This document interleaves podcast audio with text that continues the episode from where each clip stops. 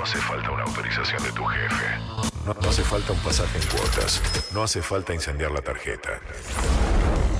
No hace falta clavar mil escalas. Si querés viajar, ellos te llevan. Gratis. Últimos cartuchos. Miguel Granados. Martín Garabal. De 10 a 13. Solo por Vorterix. Ajustate el cinturón. Bien fuerte. Ella es actriz y modelo, una de las primeras de Latinoamérica. También condujo algunos de los programas más memorables de la televisión argentina, como Fort Boyard, ¿Qué piensan los hombres? Y el olvidado Onda Verde, que estaba buenísimo, del 87 al 88. Madre de talentos, influencer, tiene una marca propia que cotiza en Mall. Araceli González. Araceli González. Hola. ¿Cómo va? ¿Cómo están los dos hermosos? ¿Bien?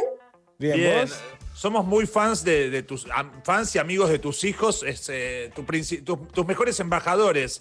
Toto, que es un genio total, este, que es lo más, este, y Flor, que también es una dulzura. Así que tenemos mucho contacto con ellos y te conocemos a vos a través de ellos prácticamente. Lo sé, lo sé, lo sé. Es verdad lo que decís. Nuestros hijos son como embajadores y también marcan un poco la educación que les dimos. Así que estoy muy orgullosa de ellos dos y sé, Toto, que los adora a ustedes dos. Ah, pero mamá, vas a estar con mis amigos. Sí, vas a estar con tus amigos. Me dijo, anoche estábamos jugando a la, jugamos a la Play todos los días hasta las 4 de la mañana.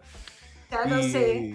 y estamos a veces con el altavoz y se escucha y ella pasa y opina. Araceli pasa y opina de lo que estamos hablando, señor. ¿Qué dice? No, está bien, No. puedo opinar. Si no, no, si no a las 4 de la mañana paso con las sábanas detrás de ellos mientras juegan a la Play, un campeonato. Entonces le preguntan, ¿qué está haciendo tu mamá a las 4 de la mañana? Me está limpiando la habitación. Genial. A- Ahora, último, último comentario sobre Toto y ya pasamos a todas las cosas que podemos hablar con vos, que son un montón. Eh, el otro día le mandé un mensaje a Toto porque tiene algo muy particular. Toto es pendejo, eh, hablamos de, de- de tu hijo, este, y, pero es como, una, es como muy adulto en su manera de hablar, siempre es muy ecuánime en la elección de palabras, ¿viste? A veces van los noticiarios y le preguntan sobre temas que obviamente por ser hijo queda como en el medio de temas y siempre Sí. tiene una, una calidez y una inteligencia para responder muy, muy, muy grosa, ¿no? Que me- a mí me pone re contento que un pendejo sea así de copado. Eh, bueno, pero eso creo que tiene que ver, eh, que tiene que ver cómo uno le comunica las cosas en casa, ¿no? Creo que, que la red está en la casa de uno. Para mí, mi casa, mi familia siempre fue mi red para afrontar este laburo, para salir adelante. Y con mis hijos fui igual. Yo, antes de dar un paso, así, de dar un paso a una decisión que tomé que quizás puede afectarlos o puede rozarlos, yo siempre lo comunico con ellos y antes de salir a la luz hay una charla. Una charla, Claro. bueno, va a suceder esto, eh, tranquilos, eh, está todo bien, solo ustedes eh, digan lo que tienen que decir o no se metan o lo charlamos en familia, pero todos tenemos como una coherencia a la hora de ver las cosas que nos afectan, así como familia o en este caso como madre, en cosas puntuales, pero yo hablé mucho con ellos, ellos tienen un feedback conmigo todo el tiempo, todo el tiempo estamos hablando, no importa la edad, yo, yo soy media una madre judía, re judía, todos me dicen que yo no soy madre italiana, que yo soy madre judía, Eh, a mí me gusta estar pendiente de ellos, estar atrás de ellos, y me enorgullece mucho cómo hablan los dos. Y en muchas situaciones, y particularmente en situaciones muy puntuales, que de repente ante una situación yo salía a hablar y abordaba el tema y después quizás no lo hablábamos porque surgió en el mismo día o al día siguiente y no nos pudimos ver. Y lo que a mí me sorprende gratamente es que todos hablamos en una misma línea y eso habla de que hay una comunicación y eso habla de que en realidad eh, la familia está bien aunada como para poder salir adelante ante, ante cualquier situación, ¿entendés? Entonces yo digo, wow, o sea, todos hablamos en di- diferentes horarios en el día y hablamos lo mismo. Y eso habla de nuestra unión, de lo que pensamos. Igual yo, más allá de todo lo que yo les enseñé a ellos, lo más hermoso fue que cuando ves a tus hijos, yo no sé, ¿vos tenés hijos? No, no tengo, No. No, creo. bueno, pero, pero, pero Miguel sí. Cuando Sí. crecen, cuando crecen, te juro que es, eh, lo mejor que te puede pasar ver que todo lo que inculcaste o lo que enseñaste, más allá de lo que, con- que viene, o sea, hay algo que viene con ellos, se ve reflejado y eso es muy emocionante. Eso habla Sí, de- puede, puede ser al revés también, viste que generalmente lo- los chicos también tienden a rebelarse y, y que todo lo que uno le enseñó después sea Eso para otro lado. Pero eso está bien también, porque eso también es formar su propia personalidad, si no son unos subordinados por sus padres. Eh, para mí hay un trabajo de hijo, porque yo también soy hija, y, y digo, hay un trabajo de hijo que es superar la vara, formar tu propia personalidad, abordar tus propias inquietudes, más allá de, de las cosas con las que venís, que una madre está encima, habla, padre también, ¿no? Obvio. Y la madre es el nido, el padre es la ley. Entonces, bueno, hay sectores donde yo fui parte de la ley también, eh, porque al convivir con ellos todo el tiempo, las 24 horas, es como que ten- tengo que tomar, o tuve que tomar determinaciones que a veces era, no les gustaba nada, ¿viste lo que sucedía? Escuchame, y nosotros a veces hablamos con Martín de- del hecho de la exposición, de cuán mal te puede hacer físicamente. Y vos estás expuesta desde muy pendeja y, y mucho. Sos una figura muy famosa en Argentina. Eso no, no, digamos, te perjudicó físicamente, te hizo mal, lo sufriste, lo sufriste. En un momento lo soltaste para estar más en paz. ¿Cómo conviviste con Fueron- eso? Mucha exposición. Eh, Fueron diferentes etapas, fueron di- diferentes etapas. En un principio, cuando yo empecé a trabajar como modelo, nosotros trabajábamos como, como en una comunidad, ¿no? no nos conocía nadie, pero bueno, teníamos una comunidad que era un laburo profesional, con agencias profesionales, trabajábamos para afuera, entonces teníamos como un entorno, ¿viste? Era todo muy chico. Cuando las modelos en los 90 empezaron a salir a la luz, eh, es como que ahí empezaron a saber nuestro nombre y apellido, ya no éramos la chica de, eh, el chico de, viste que eso era la publicidad de, de las marcas que representabas, entonces ahí empecé a notar que como que les importaba mi vida, o ahí fue la primera vez que yo me separé y también, y lo fui manejando con terapia, eh, en un momento me agarró Panic Attack también, en el Claro. mejor momento de mi vida, en Nano, que era como una explosión esa novela, era, era una novela que, que no ¿La horca era? Nano, claro, la sordomuda, Camila. Mm. Eh, era una novela que, que abría puertas al exterior también, que estaba haciendo una explosión, estábamos haciendo la inclusión de los sordos, cuando una protagonista no quería hacer una, no quería representar a una heroína sordomuda porque sentía que no se lucía. Y yo dije, a mí me encantó, estudié seis meses la lengua, representé una comunidad que necesitaba ser escuchada, y ahí justo me agarró Panic Attack en pleno éxito, eh, en un momento muy importante donde había comprado mi casa, la casa de mi mamá, que era como mi consigna. Sí. eh, y bueno, ahí empiezan a aparecer también cosas de la infancia. La infancia también influye, ¿no? Eh, entonces empieza a aflorar todo, pero yo siempre me hice cargo de, todo lo que me pasaba, siempre me hice cargo de todas las situaciones. Voy al fondo del mar, voy al fondo del mar y desde ahí salgo y analizo absolutamente todo. Y cómo llevé eh, esta cosa de ser conocida y estar también muchas veces en el foco de situaciones que quizás no hubiese querido estar en mi vida, pero a veces te lleva la situación, porque a mí callar no me gusta, eh, puedo ser muy respetuosa, pero a la hora de decir una verdad la digo, y es lo que les enseñé a mis hijos también. ahora, tengo una pregunta. Cuando tuviste eh, Panic Attack, Voy surfeando como puedo, no soy una Obvio. capa. no, Cosas, me obvio. cuerpo, me pega a veces en la sensibilidad, a veces me siento muy fuerte, guerrera y poderosa. Digo, son los distintos estados que pasamos un ser humano que es parte de nuestra construcción, ¿no? Ahora, cuando tuviste Panic Attack, eh, creo que. Teléfono. ¿Quién es? Sí, Atendé. Miguel. Eh, Atendé, Miguel. Atendé, atendé. A ver, dame un segundo. Papi, Eh, papi. de- ¿qué- decirle que, decirle que Hola. estamos con Araceli. Decirle que estamos con Araceli González, Hola. por favor. ¿Quién es? Sí, Sí. Estoy, estoy al aire, papá. con Araceli. González. Explicale que estás con Araceli Estamos, González. estamos con Araceli González. Sí, sí, la mil, sí. Dale. Dale, papá. De San, de San, una radio de San Luis. ¿Pero qué escuchan ahí, Rey? Escúchame. Escucha, eh, no, te decía que. Que ni existía el concepto Panic Attack por ahí en esa época. Eh, que, Viste No. que, que por ahí eh, son, son nomenclaturas, son, son nombres que le pusimos a, determinados este, síntomas, patologías que no existían y por ahí te pegas un cagazo total porque decís, ¿qué carajo me está pasando? Porque uno piensa... Vos, claro, vos decís, eh, sos linda, sos talentosa, trabajás de lo que te gusta, recontra privilegiado, ¿por qué le estoy pasando mal?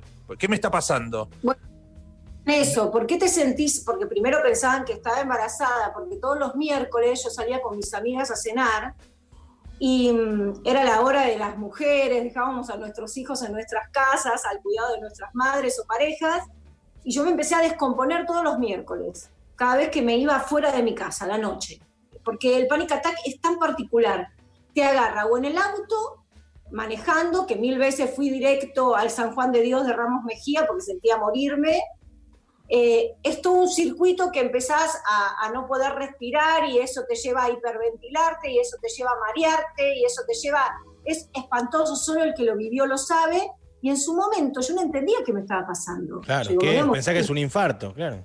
Claro, me voy a morir. Entonces, eh, después de hacerte un test de embarazo, después de abordar un montón de cosas, físicamente también me tuve que hacer un montón de estudios, yo tenía 25 años eh, estaba físicamente bien, no estaba embarazada, por lo tanto me dijeron, gorda, tenés que ir a un psiquiatra. Palabra que da miedo, psiquiatra, porque estoy loca. ¿Pero qué están diciendo? ¿Se volvieron todos locos? No, no, no, porque estás generalmente esto, para hacer el tránsito necesitas o ser medicada, porque fui un psicólogo y me decía, en pleno panic attack, me decía, vos tomá un vasito de naranja, anda a caminar. ¿Qué? El vasito de naranja, caminar, no me hacía nada. Yo necesitaba una ayuda realmente terapéutica primero para transitarlo y sacar todo para afuera, porque es como una olla a presión. Y después necesitaba también una ayuda farmacológica leve como para poder trabajar, porque yo estaba en plena filmación. Claro, no podías parar. entonces decís, ¿qué estoy? Porque generalmente cuando hay un tema así de pánico, la gente dice, en esa época era, loca? No, no estaba loca. Es un estado, es un estado, no es una enfermedad. El ataque de pánico es un estado y tiene que ver con todo lo que enfrentás en la vida, con lo que venís de la vida, con todo, con toda la fuerza. Mira, es como muy loco, pero cuanto más fuerte sos, más responsabilidades tomás, más guerrero te pones y en el mejor momento de la vida, donde podés hacer plancha, viene todo eso que tapaste durante 25 años de tu claro. vida. Entonces, la infancia, la adolescencia y un montón de situaciones. Bueno, vos sabés que eso siempre lo hablamos, Miguel, que es como, ¿por qué, por ejemplo, cuando caen eh, algunos artistas en adicciones, y decís, pero si tiene todo, ¿por qué, en el, por qué con tanto éxito cae en esto? Pero es así, es como, cuanto más fuerte sos, este, más venís tapando y de repente todo explota a veces al mismo tiempo y más vulnerable estás. El tema de las adicciones y todo eso creo que es paralelo a esto. Esto es un estado que tiene que ver más con la angustia. Por suerte a mí no se me dio por el alcohol, por las adicciones, no se me dio por nada. Pero sí eh, me pegó en el alma y eso fue bastante duro, me duró mucho tiempo. De hecho yo estaba embarazada de Toto y todavía tenía como pequeños eh, ataques de pánico. y, no puede tomar nada. Claro, en el embarazo de Toto es como que, viste, es peor. Hormonas, yo no claro. Quería tomar nada, no quería tomar nada, entonces hice, ahí fue donde hice yoga desde el día uno de mi embarazo hasta el final y hasta el día de hoy. Es como que, dije, bueno, voy a hacer algo que, me haga bien. Escuché esta pregunta. A, veces hablamos, por ejemplo, con, no sé, eh, por ejemplo, la negra Bernasi o un estilo, mujeres que por su carrera y su fama siempre fueron muy poderosas entre las Vero Lozano se lo preguntamos también. Vero Lozano. Digamos, el hecho de que siempre pisaron fuerte y por ahí no sufrieron mucho lo que sufre la mayoría de por ahí el cobrar menos o estar de lado o porque es mujer, ¿no? Para que acá voy yo, ¿entendés? Ustedes siendo protagonistas, eh, ganando buena guita. ¿Sufriste eso? ¿Entendés lo que yo sufriste alguna vez eso? ¿O siempre estuviste como al margen y lo entendés igual? Em, a ver, eh, hay, como distintos momentos. Eh, siempre me sentí proveedora, pero es algo que decreté cuando era muy chica. Eh, como mi mamá se había separado cuando yo tenía ocho años y, la infancia marca mucho tu, tu, tu, adultez, si no lo podés abordar bien, y siempre yo decreté que iba a trabajar, que iba a tener mi dinero, que iba a salir adelante sola y que no iba a necesitar nada. Tengo como una parte masculina, eh, así de proveedora, de, y tengo también una parte muy femenina de anidar, de ser mamá, de ser casera, o sea, combino las dos cosas.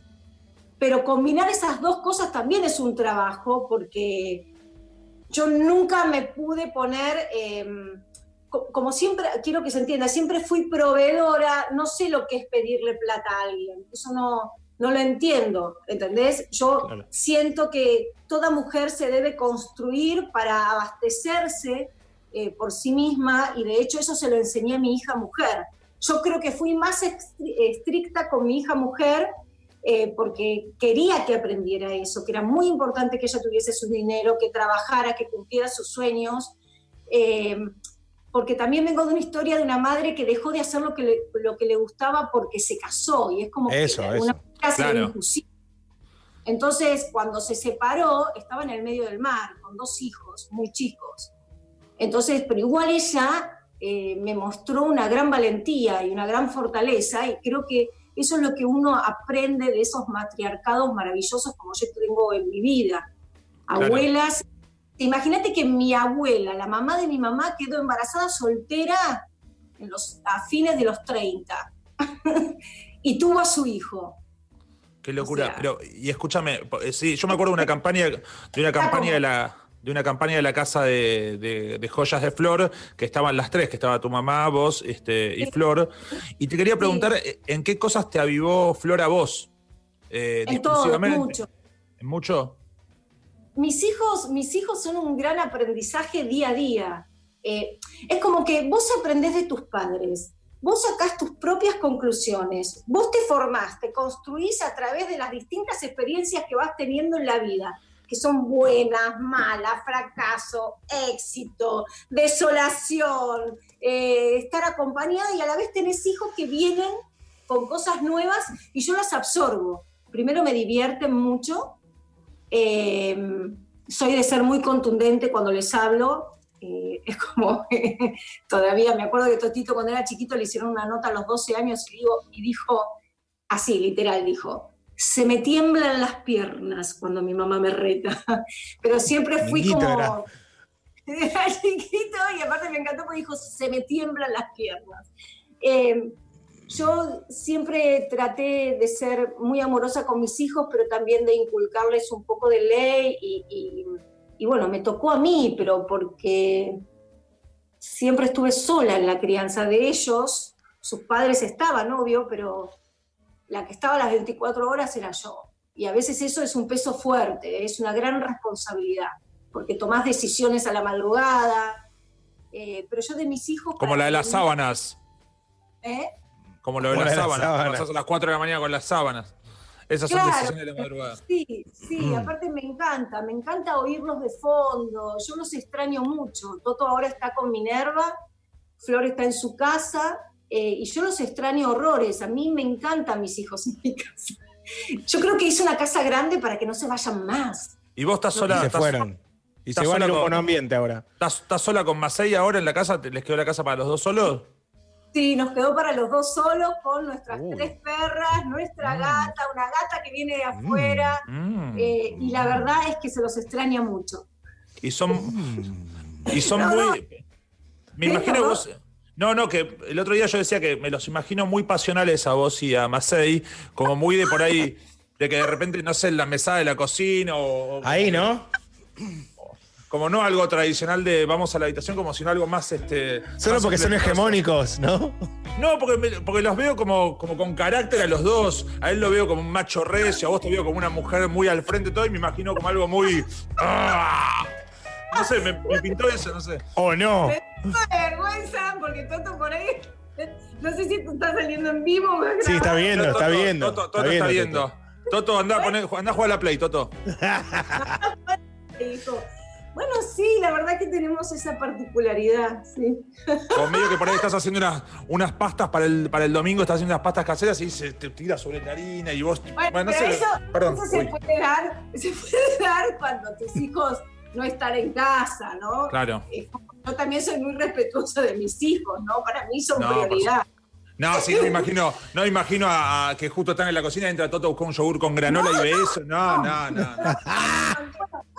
Pará, Ahí. ¿querés que te diga algo? Yo tenía cinco años y entré en la habitación de mi mamá y vi la situación. Para mí fue traumático. Yo pensé que le Sí. estaba haciendo daño. Y- Fue y cinco estaba- años. Uy, Abrí la puerta así, viste que en esa época Sí, era. obvio, uno entra. Bueno, Sí. yo vi a mis abuelos, a mis abuelos, y e- entro seis años yo y mi abuelo y me parece que me iba a bajar porque era un chiste No, bájate. fuerte. Era un chiste fuerte, no hace falta. Mi, no hace mi falta. abuela me, me dijo, ¿te sumás? Para, una, una cosa, ¿tuviste, tuviste, ¿tuviste soltería vos o estuviste siempre en pareja? Eso no lo sé, no, no. Soy como, ves, en eso es parecido bastante Toto a mí. Soy, somos de, de tener pareja, nos gusta estar emparejados, nos gusta Pero- estar acompañados, eh, tomar mucho compromiso con lo que hacemos, nos encanta. Sí. Pero en- entre tu ex y Masai, ¿tuviste unos meses de soltería, algo? ¿Te, ¿Tuviste una cita No, ciegas, ah, algo o no? No, no, ¿O pará, sí? bueno, yo estoy hablando así, con- a mí me gusta estar en pareja. No, yo, mi primer novio fue a los, a los 13 años que mi hijo lo odia. Uy, sí, a los 13, ¿por qué lo odia? No lo odia. Él tenía 17 y dice que era un pedófilo de estar saliendo con una chica de 13. 17 y una 13, y, y es una Eh, polémica. Eh, pero en realidad era una relación más platónica, o sea, me, Ah. me regalaba cosas, pero con él estuve seis años, a los 19 años, cuando yo empecé a trabajar, él era muy celoso, no le gustaba que trabajara ni nada de eso, y yo me Chau. rebelé. Imagínate, venía con una madre que dejó todo y yo me decreté a los ocho voy a trabajar y ser libre e independiente, me fui, no pude llegar a, a casarme con él. Y después al poco tiempo conocí al papá de Flor eh, y me separé a los dos años de Flor y, y después ahí tuve como, como una personita más que, que me había enamorado mucho. Y chiquito era. funcionó. ¿Cómo? ¿Un enano? ¿Por ¿Un qué enano era? una- Enano, sí, un enano. Bueno, después, después de tu segundo marido también fue bastante, era bastante enano, que digamos. No era, no era muy alto, digamos. Me, Pero- me acuerdo, me acuerdo que estaba haciendo este programa que empiezan los hombres y yo le decía, ¿cómo vivís tu separación? O sea, entonces él, me pregunta a mí, ¿vos cómo viviste las tuyas? Y yo cuando me separé la última vez, le digo, yo sentía que la cama era muy grande. Y me contesta, pero si Suárez era chiquito. Como era igual, no es que se modificó al separarte. Escuchá, pará, me quiero meter en otro lado que también tiene que ver con esto de las parejas, pero es como un error de la Matrix dentro de la estética Araceli González y la otra. Vos viviste, y de hecho es padrino de Toto, es Papo. Papo. ¿Qué, qué- qué- en qué momento de la Carola, Matrix? Carola Ca- Carola Cassini. Claro, claro. No es padrino literal, pero sí Papo. eh, nosotros habíamos hecho Carola Cassini juntos y para Sí. mí Papo, además porque a mí me encantan los autos, eh, la carrera de autos. Sofía Herrera. Sí. Re, re, re, re, re. Ah, genial. Y, y eso me llevaba a mi papá porque yo vivía a pocas cuadras del autódromo y me acuerdo que cuando se volvieron a abrir las puertas del autódromo fui a la casa de mi abuela, ahí a Lugano, y escuché, estaba bajando de la camioneta las cosas dulces que llevaba a la casa de mi abuela y escucho la salida de los autos. Te juro que me agarró taquicardia porque eso para mí me marcó toda la infancia. Yo amo los autos, de hecho Carola Cassini se hizo por eso. Se Ah, mira. O buena Era Ferrera. mal. Sí, Fierrera mal. Y, y mi primer, en vez de decir tu, tu primer objeto valioso de la infancia, ¿cuál era? ¿Una muñeca? No. Si bien tenía muñeca, fue un karting. Con un Pero pará, escúchame, pero al, al margen de eso, me ha contado Toto, porque a mí me encanta Papo y todo, y él siempre me cuenta que hubo situaciones también de que por ahí vos ibas a merendar a la casa de Papo con la madre de él. Sí, y él ¿Estaba, tomaba, enamorado de vos? No. él tomaba leche con vainillas Uh, y la mamá, la mamá ¡Nada que ver! Nada que ver. La mamá era una señora súper culta, la hermana era súper amorosa, que nos venía siempre a hacer mate al motorhome, porque Papo era como el niño grande de la familia. Claro, Vivía claro, con claro. la mamá y la hermana. ¿Vos estás Claro. escuchando lo que digo? Claro. Y la mamá y la hermana lo mimaban como si fuese un niño y venía la hermana a cebar mate, que lo hacía en un pomelo, me acuerdo, y venía el motorhome. Y estábamos en el escuchar lo que era el motorhome. Papo, Nico Cabré en ese momento, que era chiquito, eh, y estaba Pablo Cedrón. ¿Sabes lo que era ese motorhome? Hermoso. Cedrón ¿Sabés lo increíble. Eso era para filmarlo, hacer el back, porque era realmente, no, no, yo me descostillaba, porque aparte siempre fui también muy varonera. Yo siempre me sentí eh, más cómoda en un grupo de hombres. Me divierto, me divierte su humor, eh, me divierte la manera en que se manejan con las cosas o cómo hablan, me divierte mucho. Pero esto no quiere decir que no sea femenina. Soy súper femenina. Pero hay algo que a mí me divierte mucho. Yo tengo una parte bastante masculina en ese sentido. Y estaba, no, nunca, eh, hubo indicios de que para mí la historia, bueno, sería como algo obvio, pero de que estaba medio enamorado de vos o algo, Papo, o siempre fue amistad. Me llamó un día, me acuerdo, yo ya estaba separada, vivía ya en esta casa, me había, me había mudado recién. Me llamó y me dijo gallega, porque a mí me dicen gallega en polka, casi todo Mirá. polka me dice gallega. Eh, gallega, eh, me quiero casar con vos. Yo decía, ¿qué Uf. me? Me, quiero casar con vos. Sí, así. Y no lo,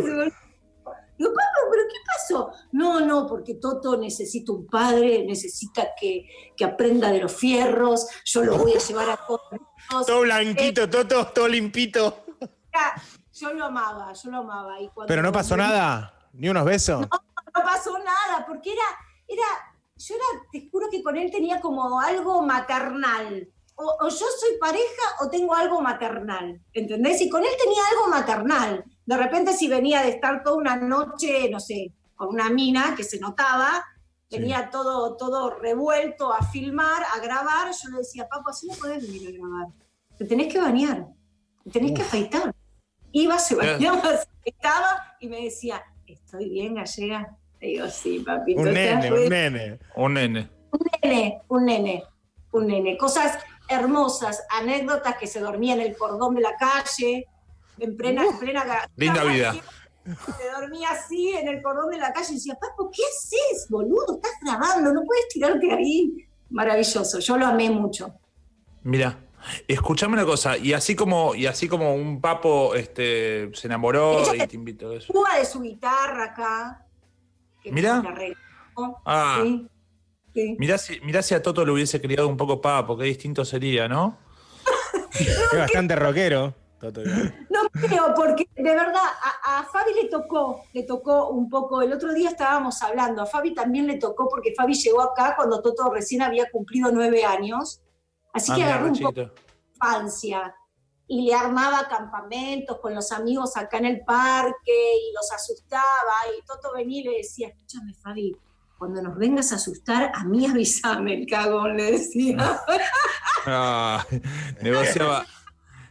Sí, para, te hago una pregunta de corte profesional porque eh, el año pasado este, vi que este, eh, habías empezado a producir una película, a actuar, que tenía un elenco tremendo y eso como tu propia productora. ¿Eso en qué está? ¿En qué instancia Bueno. está eso? Nosotros armamos una productora que se llama Shock House, la armamos con mi marido, con Machado Cicala, y al mes de fallecer mi mamá empezamos a filmar la primera película. Fabi consiguió toda la inversión para eso. Nosotros no usamos en su momento inversión del Inca, fue inversión de inversores independientes que apoyaron la industria, que, que quieren colaborar para que la industria trabaje y dé trabajo también es un sector que está bastante tocado, no solo ahora por la pandemia, sino hace cuatro años que viene bastante tocado. Eh, y a mí eso me angustia mucho porque acá hay una cantidad de actores tremendo y había muy poca ficción para hacer. Entonces, hicimos la película, trabajamos 120 personas, entre técnicos, director, asistentes, actores. Eh, está Miguel Ángel Solá, Mariano Martínez, está Toto y Flor que hacen un cameo, está Fabián Macei, está Mica Suárez, una influencer divina que además actuó hermoso, eh, que no me quiero olvidar de nadie, está Antonopoulos, eh, está, ay, me voy a olvidar de mucho, pero bueno, a medida que, que vayamos hablando... gran- Antonopoulos, una poción. Mónica Antonopoulos. No, que tiene nombre de poción eh, mágica. Eh, nada, y fue maravilloso hacerlo, fue una experiencia preciosa, me encantó verlo a Fabi como productor, asistente, actor y todo al mismo tiempo. Eh, y ahora la película estaba a punto de comprarla una empresa muy importante para estrenarla, eh, estrenarla ahora a mediados de este año y lamentablemente los cines no van a funcionar, así que la película se está presentando a dos plataformas diferentes, porque hoy, bueno, las plataformas Obvio. están de material y contenido y nosotros tenemos como en un punto polvo, polvo en oro, ¿no? Che, ¿cómo se llama la peli? Sola. Es Sola. un thriller Sí, Mirá. es un poquito de terror también. Un, sí, un thriller psicológico de terror. Sí, yo soy, yo soy un monstruo, ¿eh? Sí, Sí, sí, pero Opa. aparte digo, aparte digo, en la peli. sí. en la peli, sí, en la peli. Está, está muy bueno, está muy bueno.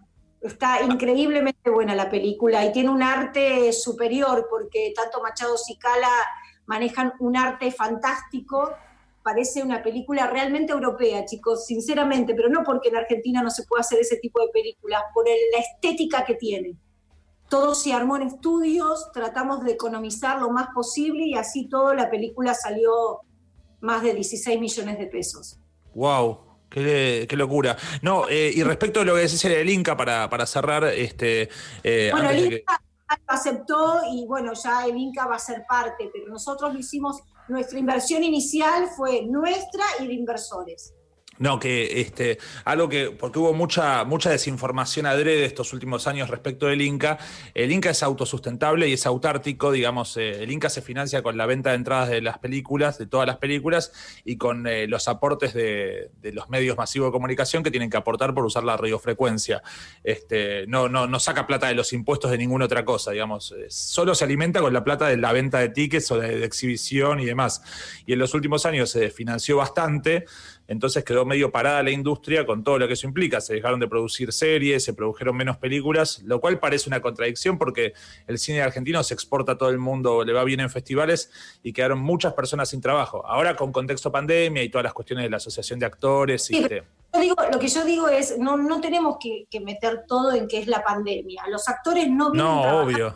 hace cuatro años Obvio. mínimo, mínimo, y vos fijate que hace dos años atrás la calle Corrientes eh, estaba protagonizada por actores de toda índole, ya estábamos todos saliendo al teatro, porque no había ni ficción y muy pocas películas que se estaban haciendo. No, eh, eh, eh, o sea, es, es la pandemia, no digo que la, pan- la pandemia agrava, agrava todos los temas, pero es verdad que No, la bajó muchísimo la mano de trabajo. La Exacto, pandemia justifica lo que se viene haciendo mal hace cuatro años. claro. Es un plus. es un porque en realidad hay, hay un montón de actores que, que- que aman esta profesión y que tienen que hacer cosas paralelas. Son muy pocos los actores que pueden vivir de esta profesión hace un Totalmente. tiempo en esta parte. Yo me acuerdo que cuando hice Nano en su momento, eh, los actores cuando agarraban una novela, porque la novela fue una de las ficciones más fuertes que tuvimos en la Argentina, porque la exportábamos y de hecho de ahí nos conocen en Italia, en España, en, en Europa del Este, en Rusia, en un montón de lados y en toda Latinoamérica, eh, menos Brasil, Estados Unidos, que quizás son mercados propios que tienen, Sí. bueno, Brasil tiene su propio mercado. Eh, ay, pero por decirte eso me fui de tema. ¿Qué te estaba diciendo? De los actores que hacen Bueno, otras cosas. eh, Agarraban un contrato en una novela y era comprarse una casa. claro. ¿Entendés? Era, era, comprarse la casa, era qué suerte que tengo que me contrataron para esta novela porque voy a comprar todos los meses peso por peso para comprar mi casa. Entonces, la continuidad de trabajo y trabajar eh, 12 meses en el año o 10 meses en el año, eso le daba una estabilidad económica al actor que era muy importante. Eh, y sinceramente, no sé si tenemos un buen sindicato que nos aborde y que nos cuide como tiene que ser. La verdad, no lo sé. Eh, yo nunca me apoyé ahí. Solo, bueno, hay que hacer, eh, hay que parar. Y yo era quizás la esposa de dueño de la productora y tenía que parar, pero por ahí no estaba de acuerdo con lo que había que parar. ¿Entendés lo que digo? Perdón, te- ya, ya que estamos mencionando el tema, y, y cuando ves, este, estas últimas semanas hubo noticias que este, de una situación crítica este, en Polka y en otras productoras. Por ejemplo, en el caso de Underground le vendieron parte a, a Televisa y demás, pero cuando ves que se paran los rodajes de ficción y demás, ¿eso cómo te pega? Porque vos tenés parte accionaria No, ahí y demás. ¿Por la pandemia? Claro, cuando ves las noticias de últimas semanas de, bueno, nada, parado o sueldos o demás, ¿eso, eso cómo te pega? Que, porque no sos parte de afuera, sos de adentro y sos actriz, formaste parte, formás parte, este, en fin. Eh, la verdad me pega, me pega mal, me pega mal, pero porque, bueno, en la Asociación Argentina de Actores no nos está obligando a no trabajar. No podemos trabajar. O sea, tenemos que estar en cuarentenados todos eh, y si uno trabaja, no sé cuáles son las, las consecuencias que, que ellos hablan que van a hacer en caso de que uno trabaje, ¿no? Eh, podés hacer algo desde tu casa, filmándote con el celular, pero no podés, como en Uruguay, que ya se está filmando, ya Sí. se está grabando. Obviamente los técnicos son astronautas, eh, el director está desde su casa, pero yo considero que hay que flexibilizar eso porque si ya no tienen trabajo los actores, la pandemia y todo eso, que creo que con un compromiso sanitario como corresponde, los actores tienen que estar activos porque, porque bueno, porque lo necesitan y porque no están en una situación que un actor, sí hay actores que hicieron un colchón, pero hay actores que viven en el día al día y eso La mayoría, la mayoría Bueno. está, la mayoría está en el día a día. Sí, de hecho la gente piensa que los actores, los famosos son todos ricos y ni en pedo. O sea, No, el otro día estaban. Claro, no, está, está, pelota. El otro día No Inés es- Esteve muy pocas pidiendo. las personas. También hay un círculo muy chico, ¿viste? Se conocen entre todos. También hay un tema que hay que empezar a modificar, hay que ver gente nueva, ¿no? Castear gente nueva. Y también el mercado de las series, de las distintas plataformas como Netflix, Amazon y todas las que van a venir, porque hoy va a ser parte de nuestra vida. Lo bueno de eso es que se castea gente nueva Sí. que, que ya no hay un tema, ay, es mi amigo, trabaja conmigo, es tu amigo, trabaja con vos, ¿entendés? Ya no va a existir eso. Entonces, por suerte eso nos va a poner a todos en una misma línea de trabajo, donde te van a elegir porque valés y por el casting que hiciste. Y eso a mí me encanta. Me encanta mucho. Nos quedan eh, cuatro, cuatro minutos de programa, Tincho y Araceli. eh, Gracias por recibirnos en tu casa. Araceli, Eh, muchas gracias. gracias. No, placer, chicos. Espero haber sido lo más, lo más buena posible. Hablé Muy bien, buena. Ah, uf, Bien muy bien. Muy, Muy bien. bien. Muy bien. Este, no, un placer tenerte. Este, cuando volvamos al estudio, nos encantaría que nos visites este, con toda la familia. ¿Viste esa Me encantaría, me encantaría porque de verdad los tres juntos somos muy divertidos. De hecho, ayer estábamos haciendo un Zoom los tres y, y no parábamos de reírnos. Nos divertimos mucho entre los tres. Bueno, gracias Araceli, Gracias, saludos querida. para todos, gracias por salir al aire con últimos cartuchos. Vamos a la tanda y enseguida volvemos. Chau, chau. Chau.